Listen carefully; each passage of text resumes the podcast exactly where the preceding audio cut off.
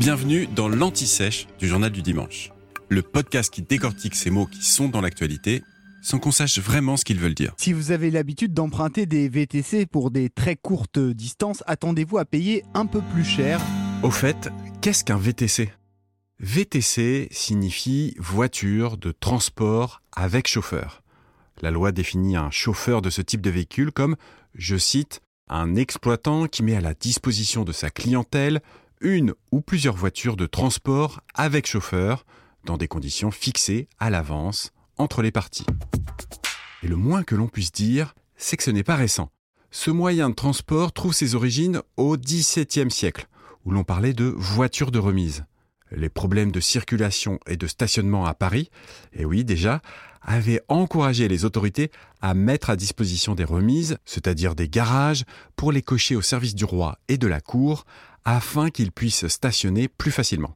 Cette notion de remise est encore valable aujourd'hui car à la différence des taxis, les VTC n'ont normalement pas le droit de stationner sur la voie publique et doivent rester dans un garage le temps de recevoir une commande. Bon, en pratique, cette règle n'est vraiment pas respectée. Contrairement au taxi, une course en VTC doit donc afficher un tarif fixé à l'avance, au moment de la commande. Les véhicules des chauffeurs VTC ne doivent pas non plus excéder 9 places. La circulation sur les voies de bus leur est également interdite. Ces règles ont été fixées par la loi Thévenoud du 1er janvier 2015. C'est à cette date que l'appellation voiture de tourisme avec chauffeur a été remplacée par la dénomination actuelle, je vous le rappelle donc la voiture de transport avec chauffeur. Pour devenir chauffeur VTC, il faut disposer d'une carte professionnelle que l'on obtient en passant un examen dédié et posséder un permis B depuis plus de 3 ans. Ces chauffeurs ont le statut d'auto-entrepreneur.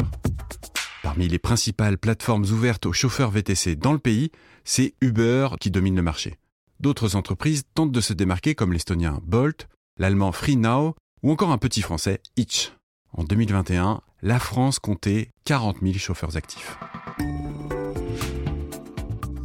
Vous venez d'écouter l'Anti-Sèche du Journal du Dimanche, le podcast qui répond à la question que vous n'osiez pas poser.